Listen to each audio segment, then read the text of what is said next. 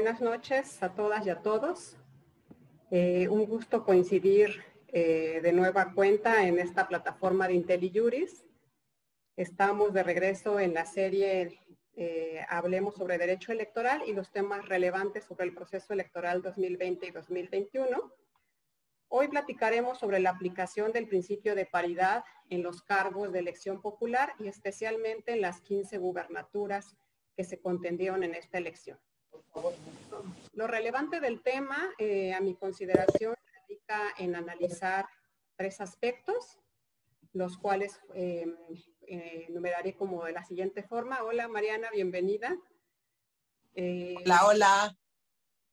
Qué gusto, Claudia, Nadia, qué gusto estar aquí con ustedes. Igualmente, bienvenidas ambas. Hola, gracias este momento voy a introducir un poquito el tema, eh, leeré brevemente la semblanza de nuestras invitadas y posteriormente la, dinámica o la idea de la plática es que a través de algunas preguntas y algunas este, temáticas que he considerado que son como del interés de la mayoría de nuestro público, les iré formulando de manera aleatoria algunas preguntas para que me apoyen con su, con su opinión y con sus respuestas. Este, pues este es un foro, la verdad que poco formal, en realidad este, estamos entre, entre buenas colegas y amigas, entonces si en algún punto quisieran abundar sobre algún otro tema, alguna cuestión, otro aspecto que les parezca eh, relevante eh, introducir, con mucho, con mucho gusto. En términos generales, yo creo que este tema de la paridad y en especialmente el impacto en las gubernaturas de esta elección creo que podríamos dividir el análisis en tres aspectos fundamentales. En primer lugar, como que cuáles fueron las condiciones y las herramientas que propiciaron ordenar y vincular a los partidos políticos que postularan siete de las 15 candidaturas a la gubernatura en esta contienda electoral. Un segundo análisis que podríamos hacer en esta tarde sería eh, cuál, cuál ha sido el resultado que se obtuvo de esta medida afirmativa o cuáles fueron los logros que pudimos obtener a través de estos. Y por último, ¿cuáles serían eh, los temas pendientes o las acciones que aún quedan en el tintero para avanzar en la garantía de los derechos de las mujeres en el ámbito electoral?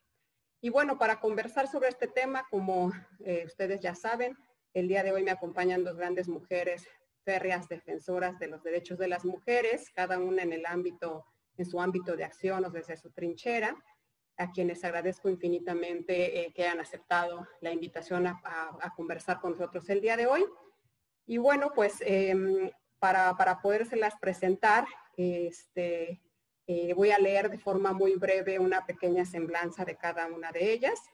Eh, la consejera Claudia Zavala es licenciada y maestra en Derecho por la Universidad Nacional Autónoma de México. En su formación profesional tiene estudios en teoría de la Constitución, democracia, género y multiculturalismo. Se ha desempeñado como directora del Centro de Capacitación Judicial Electoral del Tribunal Electoral del Poder Judicial de la Federación, consejera electoral en el Instituto Electoral del Distrito Federal, secretaria instructora y secretaria de Estudio y Cuenta de la Sala Superior y actualmente consejera del Instituto Nacional Electoral. Mariana Gómez del Campo, presidenta del colectivo 50 más 1 Ciudad de México es maestra en Gobierno y Políticas Públicas por la Universidad Panamericana, licenciada en Ciencias de la Comunicación por la Universidad Anáhuac del Norte, cuenta con estudios en Derecho Parlamentario por el Instituto Tecnológico Autónomo de México y de Comunicación y Marketing Político. Dentro del ámbito político fue diputada local durante la tercera y la quinta legislatura de la Asamblea Legislativa del Distrito Federal así como coordinadora del grupo parlamentario del Partido Acción Nacional durante la quinta legislatura. Durante la, legislatura 52 y 63 fue senadora de la República y es columnista en diversos diarios de circulación nacional, así como asimismo ha desempeñado diversos cargos al interior de su partido político. Bienvenidas este, ambas de nueva cuenta y bueno, antes de abrir el micrófono y empezar con esta conversación, me gustaría poner un poco en contexto el tema porque aunque esta plataforma en realidad tenemos casi siempre eh, invitados, este, eh, abogados, conocedores sobre el tema electoral, muchas veces también tenemos visitas de ciudadanos que están interesados en conocer este tipo de, temas, especialmente eh, ciudadanas este, que cada vez participan más con nosotros en estos foros de conversación. Como todas y todos recordamos, la reforma constitucional llamada paridad en todo fue aprobada en junio de 2019, fruto de la lucha de muchas mujeres que desde distintos espacios y han venido trabajando desde hace bastante tiempo por el ejercicio de los derechos fundamentales de las mujeres y en especial por el derecho, los derechos político-electorales. Eh, bajo este marco, entonces, en agosto del 2020, una ciudadana aspirante a la candidatura gobernadora de Michoacán eh, y diversas organizaciones solicitaron al Consejo General del INE la emisión de criterios para garantizar la paridad en la postulación de las candidaturas a las gubernaturas. Fue este el acto que justificó de alguna manera la, eh, al INE la emisión de ciertos lineamientos que después fueron impugnados ante la sala superior y aunque la sala superior no, no confirmó el acuerdo del Consejo General, en términos generales, pues eh, llegó a la misma conclusión y vinculó a los partidos políticos a postular siete de las 15 candidaturas a gobernador en esta elección. Y bueno, este, este acuerdo se da en un contexto, em, eh, hubo un análisis previo para conocer en qué circunstancias estaban en algún momento la postulación de candidaturas eh, de, mujeres en los cargos de gobernador y se, llegó, a, y pues, se, llegó a resultados muy este, lamentables, ¿no? Que desafortunadamente, pues de las 351 personas que habían ocupado en algún momento el cargo de gobernador en los estados, solo siete habían sido mujeres, ¿no? Y que el mismo porcentaje era muy bajo también para la postulación de estas candidaturas.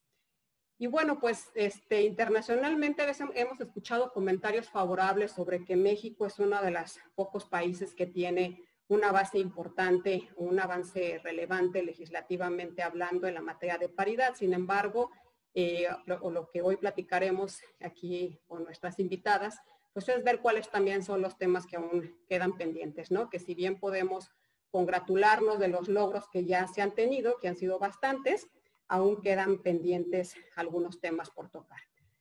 Y bueno, pues me gustaría iniciar la charla con la consejera Claudia Zavala, dado que toda esta este, historia inició en el Instituto Nacional Electoral y tú como consejera pues has sido de las principales actoras de estos hechos. Eh, para ubicarnos un poquito en la temática, ¿nos podrías narrar este, o recordarnos cómo se llegó a vincular a los partidos políticos para que postularan a mujeres en las candidaturas al cargo de gobernador, qué papel desempeñó el INE o cuál fue la, relevancia de las instituciones electorales, el INE, la sala superior, para poder este, llegar a llevar a buen puerto esta iniciativa. Hola Nadia, muchas gracias. Buenas tardes a todas, a todos. Qué gusto estar en esta mesa. Mariana, encontrarnos después de tanto tiempo. Gusto en saludarte y a Nadia, por supuesto, compañeras de batalla de muchos años. Gracias a IntelliJurix por esta oportunidad y a quienes nos siguen por la vía, porque realmente creo que es uno de los temas que estamos todavía en, un laberinto y estamos buscando salidas por esto. ¿Qué llevó al INE? Pues por supuesto que nosotros desde el INE, antes de la reforma, teníamos una visión abierta, antes de la reforma de 2019 que decías, Dania, Nadia, perdón, de cómo le íbamos a hacer con los cargos unipersonales, ¿no? Porque verdaderamente ahí encontrábamos pues un tema con los ejecutivos en cada uno de los estados, ya dijiste los datos, en tantos años, desde que se reconoció la ciudadanía a las mujeres, el derecho de ser votadas, pues en tantos años solo siete mujeres electas en estados de la República y dos de las mujeres, además, eh, eh, para estos interinatos. Entonces sí teníamos claro eso. Viene la reforma del 19 y nosotros eh, vimos una gran oportunidad ahí porque dice todos los cargos, ¿no? Todos los cargos de elección popular, todos son todos, pero además dice que el derecho político de las personas a ser votadas es en paridad. Y eso también lo tenemos que tener claro. Entonces, teníamos esta, e, estos análisis, los estábamos trabajando y nos llega una petición de diversas organizaciones sociales. estaba Equilibra, estaba el Centro para la Justicia Constitucional y Litigia. Y ellos nos hacen el, estas organizaciones nos hacen el planteamiento de, oye, ¿y qué criterios vas a adoptar tu autoridad para garantizar el principio de paridad en las candidaturas de las de 15 gubernaturas? Y entonces ahí dijimos, bueno, pues se le tiene que dar una respuesta, ¿no? En principio se le había dado una respuesta por parte de las áreas y la sala superior eh, revocó y dijo, no, la tiene que dar el Consejo General. Y a partir de ahí nosotros hicimos un análisis de, pues, contextual, desde lo histórico, con estos datos que hemos presentado, en cómo se ha visto y qué exigencia es eh, la materialización y el cumplimiento, la observancia del principio de paridad y de por qué solo el INE era la autoridad que podía ver horizontalmente para que se pudiera cumplir con este principio de paridad. Porque cada uno de los estados por sí mismo, al ser un cargo unipersonal, no iba a tener esta eh, visión horizontal, ¿no? Entonces, a partir de esos argumentos, en el INE emitimos la respuesta en la que le dijimos, oye, pues sí, sí, si son todos los cargos y las mujeres deben de estar, eh, deben de ser votadas en paridad, si todos los instrumentos internacionales van para la igualdad sustantiva, se vale y, y, debe de ser obligatoria la postulación de estas 15 gubernaturas, 7 para mujeres y 6 para hombres. Y en esa medida, lo que hicimos fue definir reglas, porque también hay que dar esa claridad. Tenemos alineado el principio de certeza. Emitimos los criterios de que tenían que avisar qué pasaba si no avisaban, qué pasaba si no postulaban. Y esos lineamientos, como ustedes saben, pues fueron impugnados. Los impugnaron. La sala, eh, y ahorita vamos a ver, ojalá en el siguiente bloque, en una decisión muy, muy particular, porque dice que los, la esta facultad está en los legislativos, en los congresos de los estados y en el de la Unión.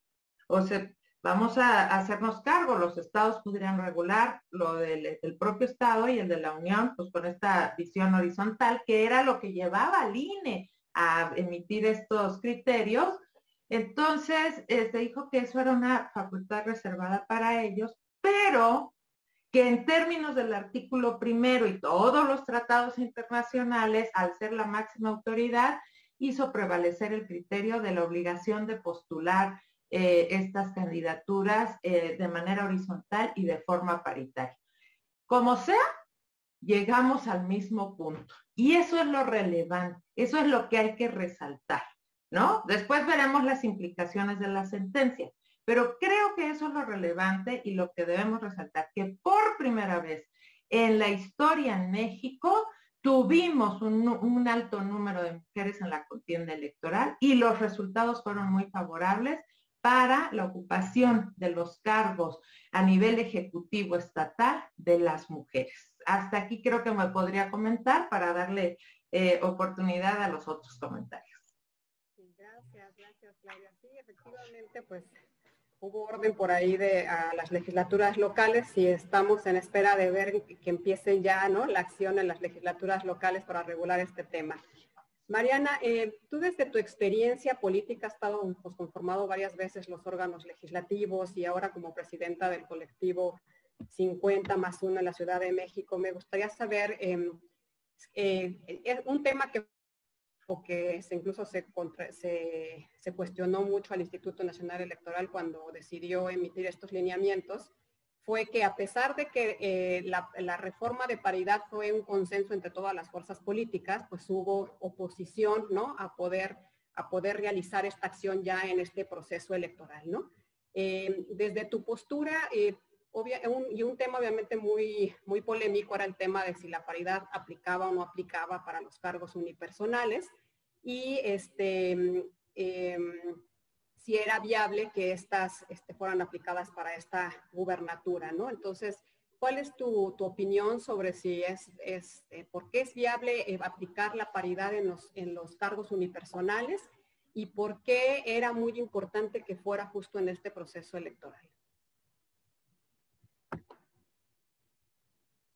Bueno, primero, pues muchísimas gracias. Me encanta estar aquí contigo, Nadia, en este, en esta mesa. No sé si sea de debate o en este diálogo que estoy, que estamos teniendo en este momento junto con Claudia. Celebro que podamos estar hablando de estos temas. Definitivamente temas muy polémicos eh, el tema de la mujer siempre resulta polémico para los partidos políticos, eso hay que decirlo de esta manera. Y si nosotros revisamos, por ejemplo, qué fue lo que pasó entre el año 2015 y el 2020, pues en todas las elecciones que se celebraron, solamente el 18% de las candidaturas fueron para mujeres. Únicamente tres fueron electas, entonces lo que nos revelaba a todos una muestra de esta brecha de desigualdad y creo que esta circunstancia fue provocando poco a poco que todas las mujeres, o por lo menos las que están hoy en órganos electorales, las que estamos hoy en partidos políticos, las que están también en instituciones eh, dando la batalla para poder estar en la toma de decisiones, pues nos movilizáramos para exigir el reconocimiento de nuestros derechos electorales. Y esta exigencia también viene al interior de los partidos políticos. Esa es una realidad, porque cuando hablas de paridad, cuando hablas de, híjole, no podemos tener del 100% de candidaturas a, gobernadores o gobernadoras, no puede ser que de 10, nueve sean para hombres y una para mujer, pero eso era lo habitual, si bien nos iba. Por eso es tan importante todo el impulso que se le ha dado en los últimos años a la legislación. El principio de paridad a los cargos unipersonales, por supuesto que era aplicable. La reforma de paridad en todo, ¿no? Que nos habla de 50% para mujeres, 50% para hombres en la toma de decisiones. Hay que recordar que esta fue aprobada por todas las fuerzas políticas eh, del país. Por, por eso no solamente este principio debe ser aplicado por el INE, sino que se convirtió también en una obligación para los partidos políticos.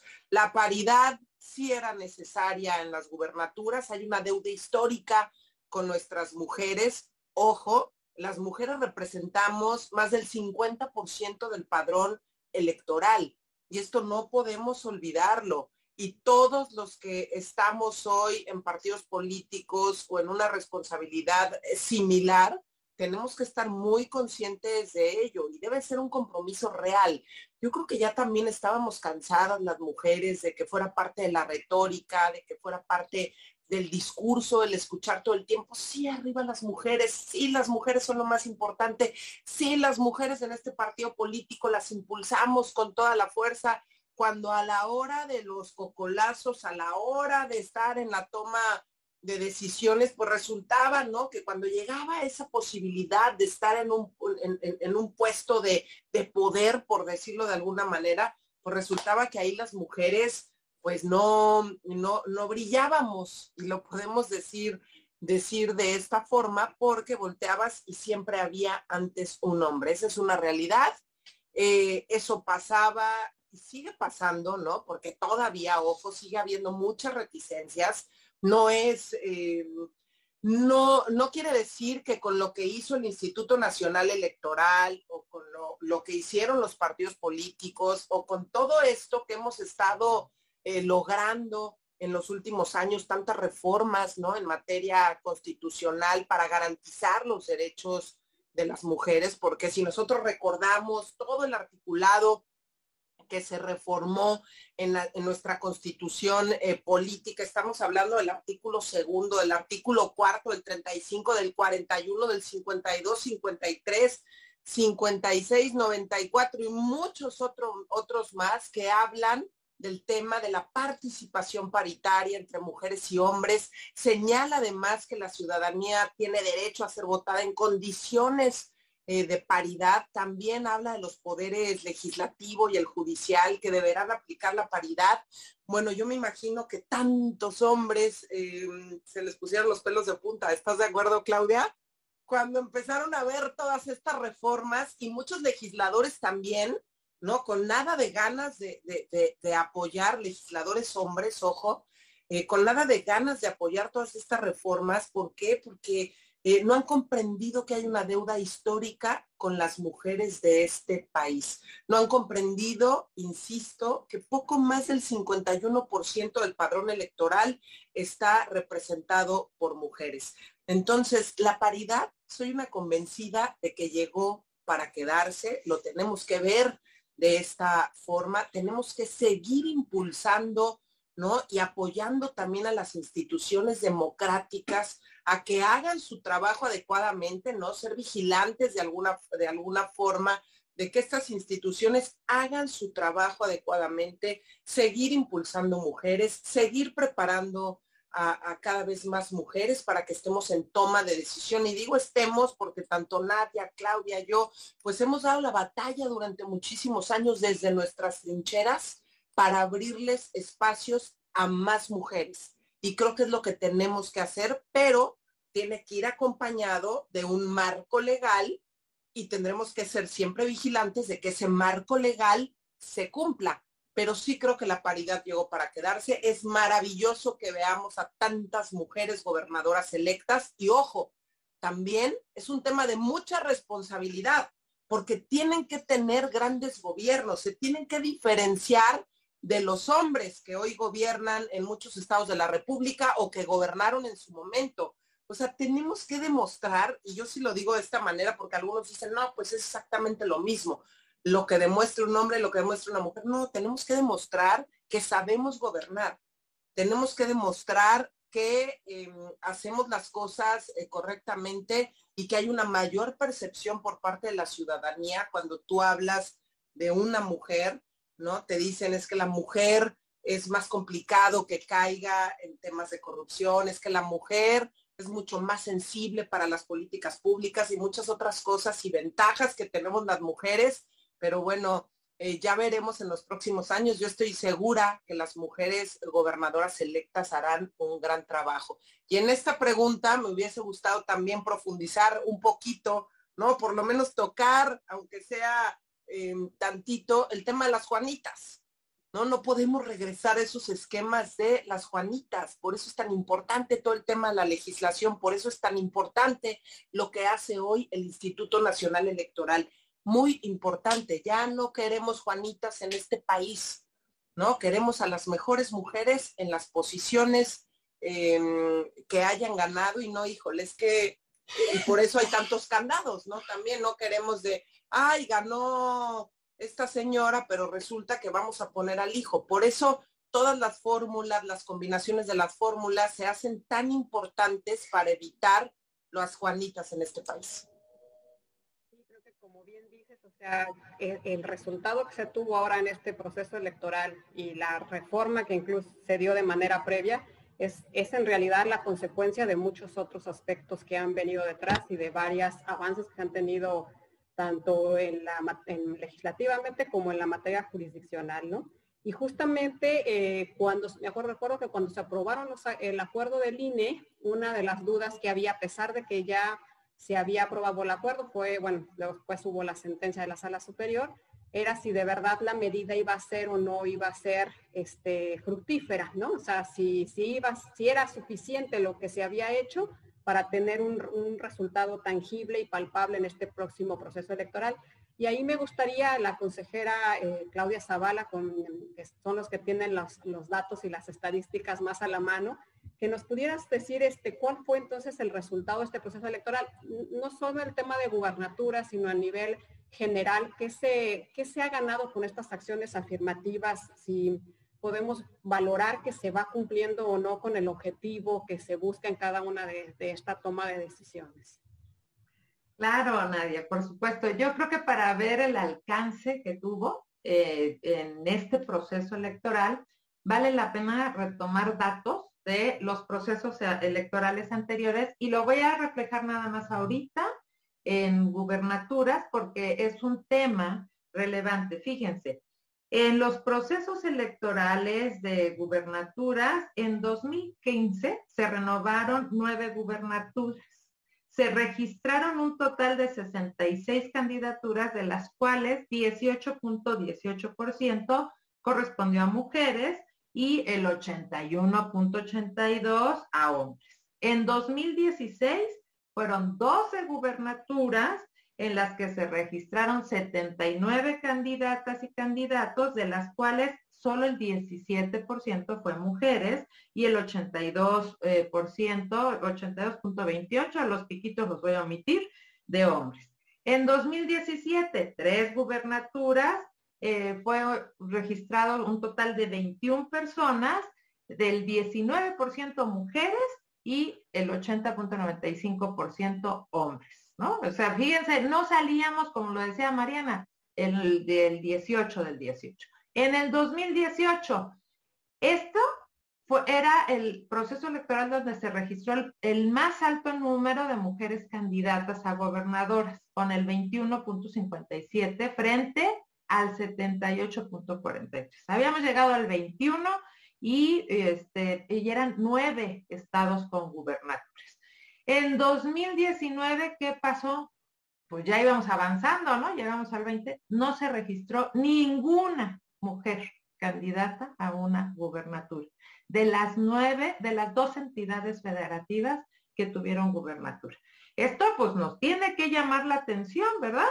Entonces, si vemos en este lapso de 2015, hablemos de lo recientito porque ya habíamos superado, acuérdense, muchos temas de el procurará, el que la vida interna de los partidos raya y, este, y es válido que no se registren mujeres, el 30-70, el 40-60, ¿no?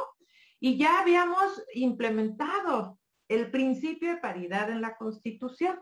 Entonces, en este lapso de 2015 a 2019, se registraron 226 personas candidatas, solo 41 fueron mujeres y 185 hombres en el nivel gubernaturas. Bueno, pues estos son los datos. Si nos remontamos a la historia eh, desde el 79, las cosas están peor. Ahora, ¿qué pasó en este proceso electoral con esos criterios? Porque se provocó la discusión pública y jurisdiccional. Y aquí, Mariana, a golpe de sentencias como hemos avanzado en los derechos. No hemos ido, este, porque empecemos con la legislación. Es que sí, la, resistencia es muy grande de los partidos políticos. ¿Quiénes hacen las leyes? Pues los partidos políticos, las personas que están en los congresos. Y lo que ha permitido el avance que se recoge luego en las leyes, afortunadamente, porque muchas mujeres han estado luchando desde el legislativo, es este, eh, con las sentencias. ¿Qué pasó? Se postularon 120 personas candidatas a, las, la gubernatura, a las gubernaturas. Acuérdense que en, este, en el pasado fueron 15 entidades, ¿no? En 2021. De estas, 54 eh, correspondieron a mujeres, el 45% y el 66% a hombres. Aquí lo traigo dividido entre coaliciones y partidos y es muy interesante ver cómo ya se incorporan mujeres desde la candidatura, ¿no? Logramos más del 40% de mujeres participando en las contiendas de las gubernaturas. Ahora, por entidad federativa, las entidades federativas con mayor número de mujeres candidatas a gobernadoras fueron Campeche, donde hubo cuatro candidatas, Colima, seis candidatas, Querétaro, siete candidatas y Tlaxcala, seis candidatas. En Nayarit y en Zacatecas se postularon paritariamente el número de candidaturas a nivel estatal. En Michoacán y en Sonora solo se postuló una mujer como candidata a la gubernatura, que por supuesto pues no obtuvo el triunfo. Y como resultado final de estas postulaciones y la jornada electoral del 6 de junio, tenemos hoy seis gobernadoras electas en este proceso electoral. Y voy a decir sus nombres, porque tenemos que estarlas recordando, tenemos que ver, yo aquí no les, yo lo que espero de las mujeres no es que demuestren, es que ellas son muy capaces, no tenemos que demostrar nada. Lo único es que rompamos con esos esquemas patriarcales que tanto nos han dañado y cuando estamos en los cargos tenemos que romper esos esquemas para poder seguir avanzando por los derechos de las mujeres. Está en Chihuahua María Eugenia Campos, en Guerrero Evelyn Salgado, en Colima Indira Vizcaíno, en Tlaxcala, Lorena Cuella, en Campeche, Laida Elena Sansores y en Baja California, María del Pilar Ávila. Ellas son nuestras próximas gobernadoras en cada uno de los estados, que no dudo que van a hacer un excelente trabajo y que van a, y que tienen, porque lo han dicho así, porque las he escuchado, toda una agenda pendiente para seguir eh, transformando este México en favor de los, de los derechos de las mujeres. Y en el legislativo avanzamos. Con los datos preliminares, acuérdense que todavía no terminamos la asignación de RP, pero con los datos que tenemos avanzamos de eh, si la legislación era paritaria, hoy vimos un avance más con la incorporación de un mayor número de mujeres. Si ustedes me, dicen, yo creo que hoy sí estamos en condiciones de ajustar 50-50. No, este, no sé si sea un tema que lo logre, pero yo estaré muy pendiente que hoy con la asignación de RP que vamos a tener próximamente, pues eh, lograr que haya una absoluta paridad en el Congreso porque tenemos esas condiciones. Pero esa es mi voz, mi punto de vista y ya veremos cómo resolvemos en el Consejo. Gracias. Gracias, Claudia. Pues sí, este, efectivamente creo que los avances han sido muchos. Digo, toda, el proceso pasado hablábamos de de, las complicaciones que hay en, los cargos eh, municipales, ¿no? en las legislaturas locales, en que no en todas las legislaturas locales se tuvo eh, eh, la conformación paritaria de los órganos, pero bueno, esta noticia, la verdad que de las gobernadoras es muy buena, ¿no? el que hayamos tenido este buen resultado, a pesar de que no se sabía con certeza si la acción afirmativa iba realmente a producirse en la práctica, un, iba a traducirse en el acceso de algunas mujeres a los cargos de, las gubernaturas este, en los estados, ¿no? Eh, Mariana, tomando en consideración esto de la que comentabas hace un rato, que la paridad en realidad llegó para, para quedarse, ¿no? Y que estamos realmente en la, eh, continuamos en la construcción eh, de, este, de esta igualdad entre las mujeres cuando, cuando se tomó la decisión de, de, pues de ordenar a los partidos políticos que se, que, a obligarlos a que, a que postularan eh, siete de las 15 candidaturas, pues había obviamente comentarios a favor o en contra, ¿no? Y los que estaban en, en contra, pues parecía que ya era un exceso este, continuar con este tipo de medidas y ahora ir hacia las gobernaturas y decían, bueno, pues ¿cuándo van a parar, no? Este, con estas acciones, ¿tú consideras que hemos roto el techo de cristal? O sea, realmente ya se han formado las condiciones necesarias para que poco a poco eh, ya tenemos la construcción como de una base para que las mujeres vayan accediendo cada vez más a los cargos de elección popular, pensando incluso en el próximo proceso electoral federal en el que estará eh, dentro de los cargos a contender la presidencia de la República ¿Cuál consideras que, son los retos todavía pendientes en la paridad y cuál, eh, con, tu, con tu experiencia en, el legislativo, cuál debe ser la, agenda legislativa que se debe continuar eh, en la materia de paridad para alcanzar el objetivo?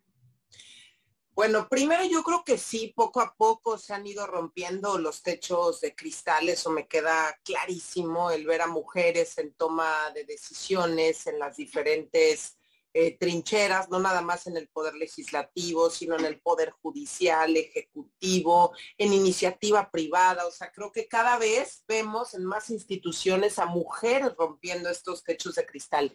Y yo le quiero decir a Claudia, cuando yo hablo de demostrar, porque comprendo, ¿no? Cuando dices que las mujeres no tenemos que mostrar, pues yo me voy un poquito por la línea, eh, Claudia, de demostrar que las mujeres somos fregonas y creo que hay que callar muchísimas bocas cuando dicen, no, es que las mujeres no van a saber hacer las cosas correctamente, es que como, Dios mío, una mujer gobernadora, porque la realidad es que ha habido muy pocas mujeres gobernadoras y seguiría habiendo muy poquitas y contadas con una mano y yo creo que podríamos estar hablando de una o dos eh, en los próximos años si no hubiese hecho lo que hizo el Instituto Nacional Electoral.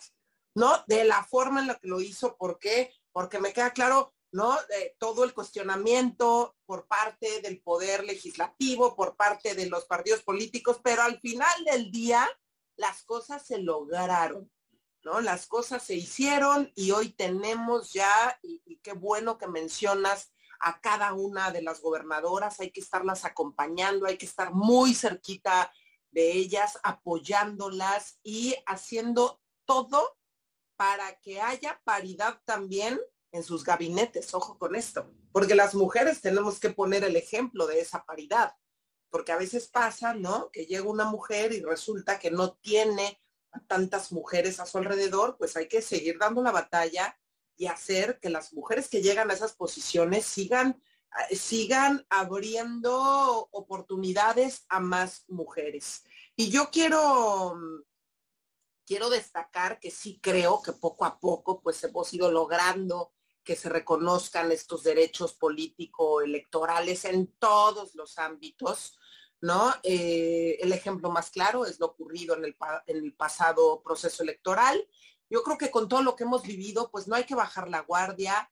Mientras no existía presión por parte de las mujeres en la exigencia de la aplicación de la norma constitucional o los acuerdos de paridad, ¿no? Pues em, cuando no existe esta presión, la verdad es que las cosas no van a generarse de manera espontánea, por lo tanto hay que seguir eh, presionando. Y aquí tengo algunos datos que me parecen eh, muy relevantes, se los quiero compartir. Eh, la Organización de las Naciones Unidas calcula al menos 80 años para alcanzar la paridad laboral. Imagínense ustedes, esto para que para que pongamos, abramos nuestra cabeza, nuestra mente digamos, es increíble que hasta dentro de 80 años se pueda alcanzar la paridad laboral. Por lo tanto, creo que todavía tenemos tanto por hacer. Yo creo que sí es viable que podamos tener eh, una presidenta. Yo siempre lo he pensado, es viable poder tener una presidenta. Aquí el gran reto primero es que las mujeres estemos conscientes de ello, que las mujeres hagamos todo lo que esté en nuestras manos para que esos liderazgos femeninos que hay en nuestro país los empujemos, impulsemos y hagamos todo lo que tengamos que hacer para así eh, tener a varias candidatas presidentas a, la presidencia de la República y ojalá una próxima presidenta de la República. ¿Por qué no?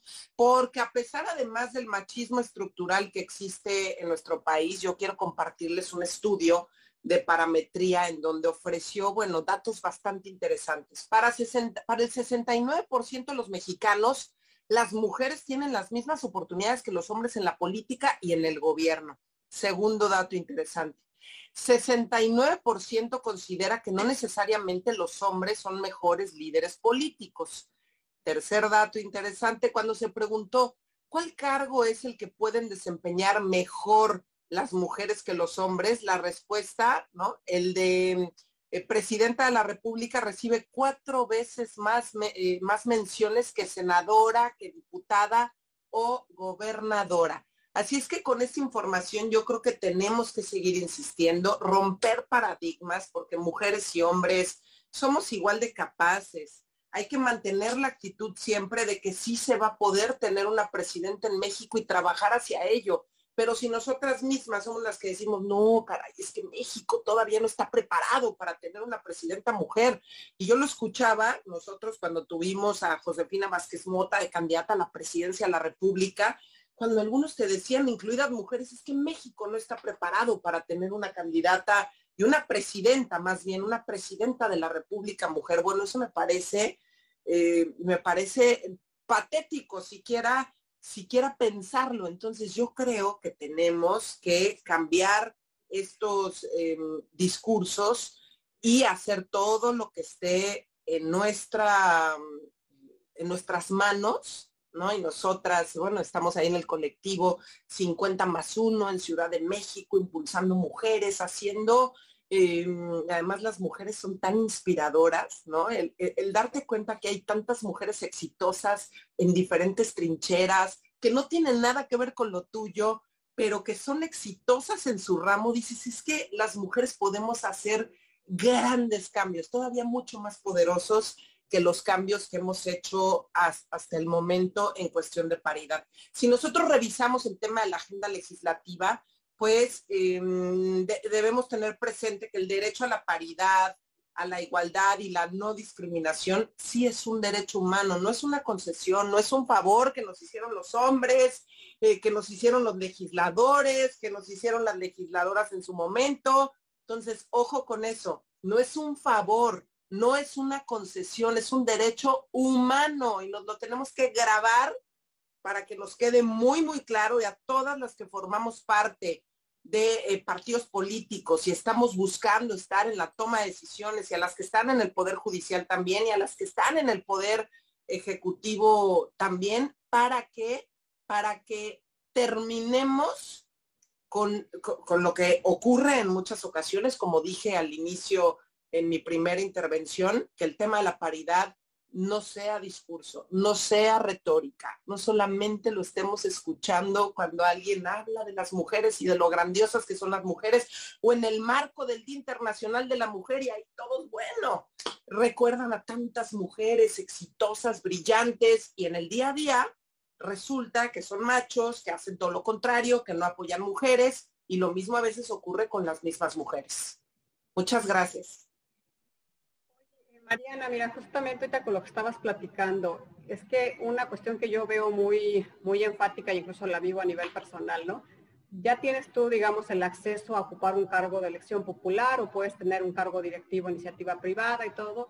Sin embargo, como que el contexto, hay una serie de circunstancias que se tienen que modificar a la par para que tú puedas lograr con éxito esta nueva función o este nuevo encargo o ejercicio, ¿no?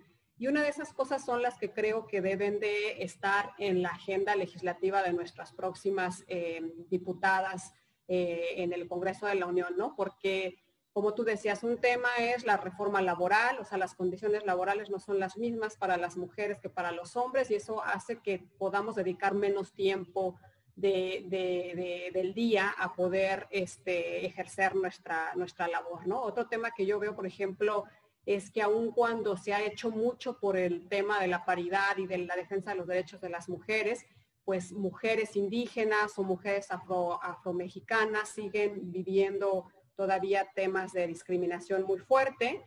Y, este, y otra cuestión pues es la, violencia, ¿no? La violencia este, que sigue habiendo todavía en contra de las mujeres. ¿Tú em, cuál crees que son como los puntos torales que se pueden, se deben abordar en una agenda legislativa para, como una, ya que estamos aquí en el, en el, en el, en la, en el momento de las peticiones, ¿no? Este, me gustaría saber tu opinión. Esa va para mí, ¿correcto? Bueno, pues rápidamente yo creo que el tema de la equidad salarial, la igualdad de oportunidades, combate a la violencia hacia las mujeres, eh, no son temas que le pertenezcan a un partido político, son temas que le pertenecen a todas las mujeres mexicanas, incluso si vamos a hablar de eh, presupuesto, porque es un tema que se va a discutir en la Cámara de Diputados por ahí del mes de, de octubre, noviembre, ¿no? Serán los temas, revisar porque se le ha quitado o desaparecido presupuesto total a las estancias infantiles, a todos los programas que tienen que ver con atención a la violencia hacia las mujeres. Hoy no tienen la posibilidad de contar con refugios las mujeres que sufren eh, maltrato, ¿no? Y el maltrato y la violencia en general aumentó tremendamente en esta pandemia, entonces tiene que haber programas específicos para las mujeres, pero también programas específicos para mujeres emprendedoras, para mujeres en el campo. Creo que la lista es interminable y yo sí creo que todas las mujeres que le apostamos a impulsar y apoyar a las mujeres, hay que pelear para que se vea reflejado en recursos. Si tú dices, híjole, es que las mujeres son maravillosas, y aquí hablo de cualquier legislador, del partido político que sea, pero no votas a favor de que exista la posibilidad de tener estancias infantiles, pero no votas a favor de estos programas para prevenir la violencia, pero no votas a favor de em, eh, de que eh, a las mujeres emprendedoras se les den apoyos económicos para que puedan impulsar su propio negocio, bueno, entonces yo no sé eh, a qué mujeres pretendes, pretendes apoyar. ¿no? El apoyo se ve concretamente cuando tú le asignas presupuesto a nuestras mujeres, cuando le asignas presupuesto al Instituto Nacional de las Mujeres, cuando le asignas presupuesto a las áreas que se encargan de impulsar eh, a las mujeres, ahí se ve el apoyo. Entonces, todo lo demás es bla, bla, bla, bla. Y en el Congreso de la Unión yo espero que concretamente en la Cámara de Diputados podamos ver eh, todo esto en los próximos meses. Gracias. Y, Claudia, pues justo eh, el otro tema es el de la violencia política de género, ¿no? O sea, una de las reformas importantes que hubo también el año pasado fue la de abril del 2020, ¿no? donde se incluye el tema de la violencia política de género eh, normativamente, pero además pues, se dan muchas facultades a los órganos electorales, entre estos al Instituto Nacional Electoral, cuando empezamos a ver el avance de las mujeres en la participación de las elecciones, ¿no? Este, es inevitable empezar a ver también, eh, pues la, se visualiza o se hace tangible la violencia que también sufren las mujeres en, este proceso para poder contender a un cargo de elección popular. Y, atendiendo un poco a esta reforma que en parte le tocó al instituto implementar, por lo menos en el ámbito federal, ¿no? para, conocer sobre las infracciones sobre violencia política de género, ¿de qué, de qué mm, este, ¿Cuál considera que, cuál consideras que fue el impacto de esta reforma en el proceso electoral? ¿Fue útil? ¿Qué es lo que hace falta haberse modificado? Porque aunque a veces hay la buena intención ¿no? de, garantizar la protección de las precandidatas aspirantes a un cargo de elección popular, pues muchas veces no llega este, esa, esa cobertura institucional de manera directa a algunas este, de estas candidatas, ¿no? Hablemos a lo mejor más hacia los cargos de elección popular locales, que no es accesible estas instancias a veces para ellas, ¿no? Sí, sin duda, Nadia, porque eh, aquí hay que tener claro que fue un gran logro que saliera esta ley, que se aprobara la ley, que sea una ley vigente, y que eh, tenemos sí, un modelo imperfecto que se va a ir perfeccionando, pero que nos dio mucha base tanto en lo administrativo, que ya lo hacíamos más, pero en lo penal creo que se reforzó y que ayudó mucho. ¿Cuál es, eh, eh, qué es lo que pasa con esto? Bueno, pues la violencia, las mujeres tenemos derecho a vivir libres de violencia. Es un derecho humano, son de las partes de los derechos humanos, como decía Mariana, pero que lamentablemente el que los pongan en las leyes ha, sido materia de conquista, de una lucha larga y se han conquistado. Entonces, a partir de eso, se definió un modelo que nos ayudó a atender una parte, pero que quedó un modelo que todavía tenemos que trabajar en ello y unas resoluciones que también nos dejaron y nos abrieron unos huequitos que ya habíamos tratado de, ir llenando. ¿A qué me refiero? A ver, eh, por lo que hace a la sanción, a la denuncia, me parece que construimos desde el INE un modelo eh, de lo que nos toca a nosotros que tiene que ver con eh, candidaturas federales. Eso fue un primer gran punto. El INE va a ver también candidaturas locales. No, esas se ven en, los institutos electorales locales y si son delitos también a nivel local y a nivel federal. Entonces, creo que ahí es un tema que tenemos que tener claro y que las autoridades debemos de tener las mismas líneas de acción para atender este tipo de problemas. Yo estoy de acuerdo que esté desagregado porque concentrar en una autoridad, pues a veces e, este, es tanto el trabajo que impide la rapidez. Lo que tenemos que lograr es alinear estos procesos para actuar de la misma forma y con la misma rapidez, ¿no? Ese es un tema, un tema pendiente. Casos hay muchos. Y miren que nosotros le entramos desde el INE, por ejemplo, a cosas en las redes, violencia en las redes violencia en los comentarios que hacen en las redes, porque creo que el eje rector debe de ser cero tolerancia a la violencia, ¿no? Y claro, con las mujeres candidatas, de verdad que había unos casos que uno no lo puede creer, pero refleja la sociedad. Es cierto, Nadia, y es cierto quienes me escuchan, que hoy tenemos mucho más palpable cuáles son las violencias. Siempre han existido, pero hoy las estamos documentando. Hubo una gran sentencia que construyó y que nos hizo construir eh, un registro de personas eh, sancionadas. Pero otro, hubo otra sentencia que nos cortó las alas, porque ¿qué caso tiene que tengamos un registro si no va a tener un efecto útil para lo que hacemos desde el registro de candidaturas, por ejemplo?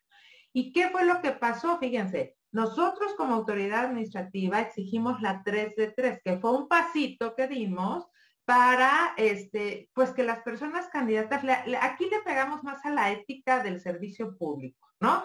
Entonces, que no fueran violentadores, sentencia firme de no violencia doméstica, ni de delitos sexuales, ni morosos alimentarios. Bueno, ¿eso para qué? Después lo revisamos, ¿no? Y salió que había personas pues que sí tenían sentencias firmes y lo que hicimos el INE fue quitarles la candidatura porque dijimos, apoyados con otras resoluciones, que no eh, se acreditaba el modo honesto de vida. En una resolución, la sala dijo que no teníamos facultades por eso. Y eso creo que es un tema. Los tribunales no son los únicos que tienen que ser garantes de derechos humanos.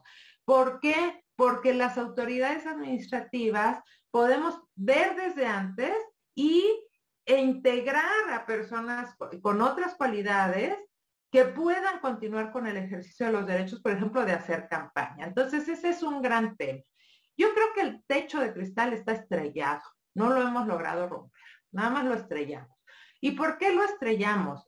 Es que, fíjense ustedes, por ejemplo, ¿qué va a pasar ahora? Ya dijo la sala en una resolución que el INE no tiene competencia para ver lo de gubernaturas.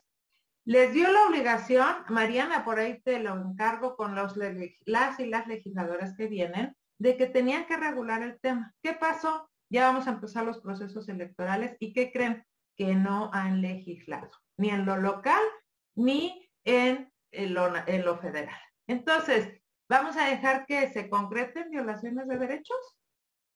Sí, vamos a, dejar, pues no importa. ¿Y dónde está el principio de progresividad? ¿Y dónde está la garantía de protección? ¿Y dónde está todo lo que tenemos que hacer todas las autoridades? ¿No? ¿Qué pasa? Pues al tribunal solo llegan las cosas cuando hay una lesión, una, una, un medio de impugnación y las autoridades nos vamos a quedar con las manos cruzadas. Yo creo que no. Yo creo que es un tema, aunque hay resistencia, pero el principio de progresividad nos impide no hacer nada. La obligación del artículo primero constitucional eh, nos obliga a hacer algo para proteger este derecho de las mujeres en los próximos procesos electorales que empezamos ya en septiembre, o sea, en dos semanitas por ahí, en cuatro estados de la República no han legislado, dos todavía no vence el plazo de los 90 días. Entonces, por eso digo que está estrellado, porque nos hace falta terminar de concretar nuestro sistema. Y tenemos muchas oportunidades, sí, pero la guía que para mí debemos de, seguir todas las autoridades electorales, administrativas y jurisdiccionales es que no podemos regresar, que lo que ya se ganó se tiene que seguir impulsando para perfeccionarlo. Me parece muy, fíjense, es ver a un diputado que presenta una iniciativa en la que dice, ah, no, hay que obligar 50 y 50 porque a los hombres ya nos están lesionando nuestro derecho porque hay eh, este mayor número de mujeres en ciertos congresos, es no entender de dónde venimos. Entonces, Sí, el legislativo se tiene que poner, las mujeres legisladoras luchan mucho porque las resistencias se ven allá. Las resistencias de los partidos políticos las vemos también en el INE. Se ponen muy estresados, muy nerviosos cuando sacamos lo de 3 de 3, cuando vimos lo de gubernaturas, este, en alguna, en alguna hasta dijeron, pues qué bueno que ya mero se van estas, estas consejeras, ¿no? Porque sí les estresa mucho, sí, pero yo lo que sí les quiero decir a todas y a todos los que nos están escuchando y siguiendo es que nunca actuamos sin tener el fundamento constitucional. Y el fundamento constitucional es el primero de la Constitución, el 35 y el 41. Paridades en todo, paridades en todos los cargos de elección popular y las autoridades, todas, no nada más los tribunales, estamos obligados a garantizar los derechos de las mujeres.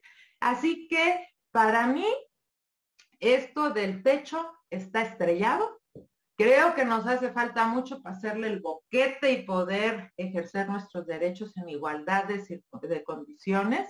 en participar políticamente, libres de violencia, falta mucho, pero segura estoy que estamos construyendo el camino.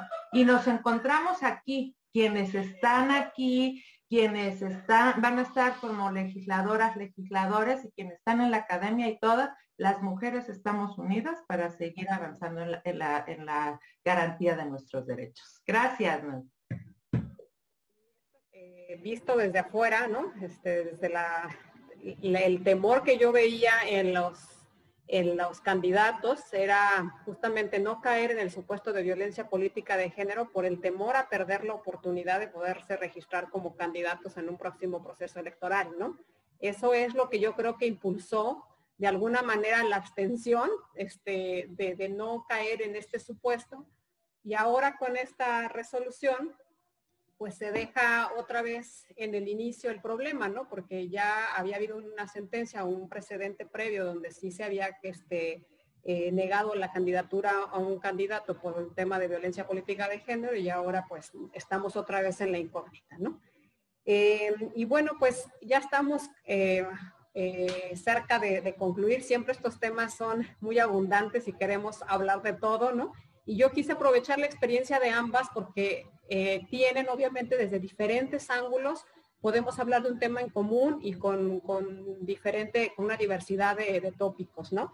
Y en, este caso, Mariana, ya para ir cerrando un poco nuestra conversación, em, ¿tú qué crees, qué, mensaje crees que recibe la ciudadanía o, las mujeres al momento en que ven eh, materializado ya a, seis mujeres que están para un cargo en la gubernatura, cuál es el mensaje que crees que se da hacia la sociedad en este sentido y cuáles son también los temas pendientes en, el, ámbito interno de los partidos políticos, porque como tú bien comentabas hace un rato, ¿no?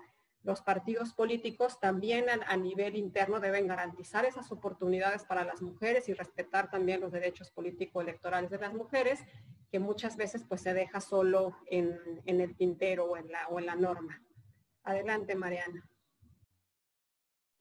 Bueno, primero me encantó la intervención, esta última intervención de Claudia, la suscribo casi en su totalidad, eh, Claudia, y además sí, casi en su totalidad, porque hay muchos temas que creo que nos tenemos que sentar a platicar, a ver eh, en materia legislativa qué se puede hacer en la legislatura, todos aquellos todos aquellos huequitos, hay que hacer lo que esté en nuestras manos para que no haya ningún huequito del que se pueda colgar nadie, porque legisladores como el que mencionabas, pues los vamos a ver todo el tiempo.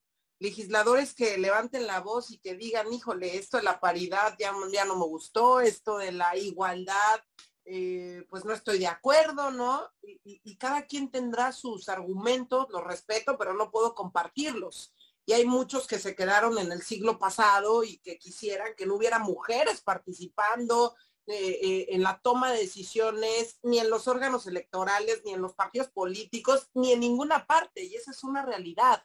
Y creo que con este mensaje que mandó el INE, que mandaron los partidos políticos, con candidatas gobernadoras en lugares ganadores, porque ojo, Claudia no me dejará mentir, pero hace unos años a las candidatas mujeres se les, se les daban distritos que eran totalmente perdedores, electoralmente nada rentables para el partido político. Entonces siempre terminaban llegando a ser legisladores locales, federales o cualquier cargo de elección popular, hombres. Y si acaso se colaba una mujer o dos y era bendita entre los hombres, ¿por qué? Porque no hay mujeres. Y sí, resulta que sí hubo mujeres candidatas, pero en puros lugares en donde no se iba a ganar ni de broma. Esa es una realidad y la padecimos durante muchísimos años, no nada más en la Ciudad de México, sino en el país entero. Sí creo que el impacto social que puede generar el tener más gobernadoras de entrada es demostrarle a todos que las mujeres somos iguales a los hombres en cuanto a capacidad en el trabajo, en cuanto a capacidad de gestión también. Y ya lo verán, ya lo verán con estas mujeres que están hoy en estas gubernaturas y con tantas mujeres que están también, ojo, en alcaldías clave en este país, en capitales, ¿no? Que están siendo gobernadas por mujeres. Y otro punto que hay que aprovechar es que cuando hay una mujer, cuando una mujer está ocupando un puesto de poder, las mujeres en su entorno también se van a ver beneficiadas. Va a haber mucha mayor sensibilidad para políticas públicas, ¿no? Aquellas mujeres que tienen, eh, que tienen bebés, estos espacios de, de lactancia, que es difícil tenerlos y es difícil que un hombre diga, es que aquí se necesita un espacio de lactancia para nuestras mujeres trabajadoras. Yo la verdad, a lo mejor ustedes me dicen, no, yo sí tengo ejemplos de hombres, no, no, no los escucho haciendo este tipo de propuestas, debiera de pasar, pero no los escucho. Y eh, al interior de los partidos políticos, creo que hay muchísimo por hacer al interior de los partidos políticos, hay que seguir avanzando. Sabemos que la paridad ya se incluyó en la Constitución, ¿no? Y en, 2020, en el 2014. Y aunque, ojo, no por mera voluntad política, sino por la lucha de las mujeres. ¿no? Yo agradezco a todas aquellas mujeres que dieron el debate en las diferentes instancias. Yo también aquí un reconocimiento a las consejeras electorales actuales, que han dado una batalla, que se la han rifado que se han fajado y han dicho a defender los derechos de las mujeres. Y ya decía Claudia hace un momento, em, ni un paso atrás. Claro que ni un paso atrás. No podemos dar un solo paso atrás. Si nosotros retrocedemos, bueno, nos va a costar otros 10 años el poder volver a recuperar ese derecho que hemos ido fortaleciendo, no nada más en la parte, en la parte legislativa, sino también en, em, en la vida cotidiana, ¿no? Si tú lograste ya, insisto, el derecho a la paridad, a la igualdad, a la no discriminación, sabemos que siguen pasando muchas cosas, sabemos que también hay mucha violencia, hay que seguirla denunciando, pero no podemos dar un solo paso atrás en las instituciones en este momento. Y creo que está en nuestras manos y yo espero que todo lo que se ha construido durante décadas se vea reflejado en el próximo proceso electoral en el 2024. Muchísimas gracias, Nadia. Muchísimas gracias, Claudia, que nos conocemos hace ya décadas, ¿no? Hemos estado ahí eh, desde diferentes trincheras, pero apoyando siempre a las mujeres y fortaleciendo los derechos de las mujeres. Gracias, Mariana. Pues, bueno, pues eh, estamos ya casi por, por despedirnos. Eh, les quiero comentar que en el chat pues, estamos recibiendo muchas felicitaciones para ambas. Saludos también. Había un par de preguntas, pero creo que ya se abordaron, entonces este, nos, preguntaban sobre justamente la posibilidad de que hubiera una presidenta en México y sobre em, eh, los temas pendientes en cuanto al principio de paridad. Entonces creo que, por el momento atendimos también las, las inquietudes del público. Yo les vuelvo a agradecer a ambas la, al habernos aceptado la invitación y la participación en este foro. Quiero también agradecer a las personas que nos, nos estuvieron siguiendo tanto en la plataforma de como en YouTube. Espero que podamos, este, que puedan continuar acompañándonos en los siguientes temas que vamos a ir desarrollando. Les eh, les mando un abrazo a ambas, les agradezco mucho este, que hayan aceptado la invitación y si quieren dar algún cierre para, despedirnos, eh, adelante. Claudia, si quieres, iniciamos contigo. Claro que sí, Nadia. Pues sí, agradecerte, agradecer a todas las personas que estuvieron conectadas y decirles que pues vale la pena seguir construyendo lo que el consenso político constitucional eh, está escrito, ¿no? Aunque no estuviera escrito, pero está escrito y vale la pena decirles desde el INE, vamos a seguir trabajando por la defensa de los derechos, por la materialización de estos derechos, de los principios.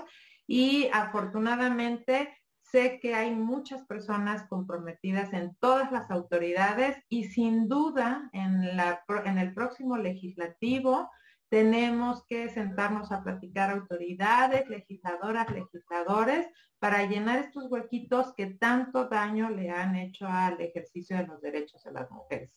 Cuenten con ello y por supuesto, Mariana, también es un gusto nuevamente encontrarnos y, Nadia también, ¿no? Es un gustazo, pero pues las invito a que sigamos construyendo juntas, ¿no? Por el beneficio eh, que representa tener una sociedad eh, en igualdad, con iguales derechos, iguales para todas las personas en nuestras propias diferencias. Gracias. Mariana, adelante, por favor. Pues rápidamente, muchísimas gracias, encantadísima de que se generen estos espacios, de que podamos hablar de esta agenda tan importante que es la agenda de las mujeres, más del 51% de la población eh, de eh, quienes estamos, formamos parte del padrón electoral, somos mujeres. De ese tamaño, la importancia y la relevancia de lo que nosotros impulsemos desde las instituciones y desde los espacios de poder eh, en los que estamos en estos momentos. Así es que es clave toda la agenda que podamos impulsar a favor de las mujeres. Yo espero, yo espero que poco a poco en este país se reduzca la violencia hacia las mujeres, la violencia de género, la violencia política y todos los tipos de violencia que hay hacia las mujeres. Espero que así sea, que algún día dejemos de decir es que México es un país muy machista, es que México es un país en el que no se le protege a la mujer, es que México es un país en el que queda impune, ¿no? Si hay un feminicidio queda impune, hay otro feminicidio queda impune. O sea, espero que algún día podamos estar hablando em, de puras cosas positivas para nuestras mujeres. Y qué bueno que podamos coincidir en estos temas y que podamos dar batalla desde la trinchera en la que estemos y bueno, que puedan pasar años y que sigamos hablando de estos temas y no nada más hablando sino haciendo que las cosas sucedan también. Muchísimas gracias por la oportunidad. Gracias, Nadia. Gracias, Claudia.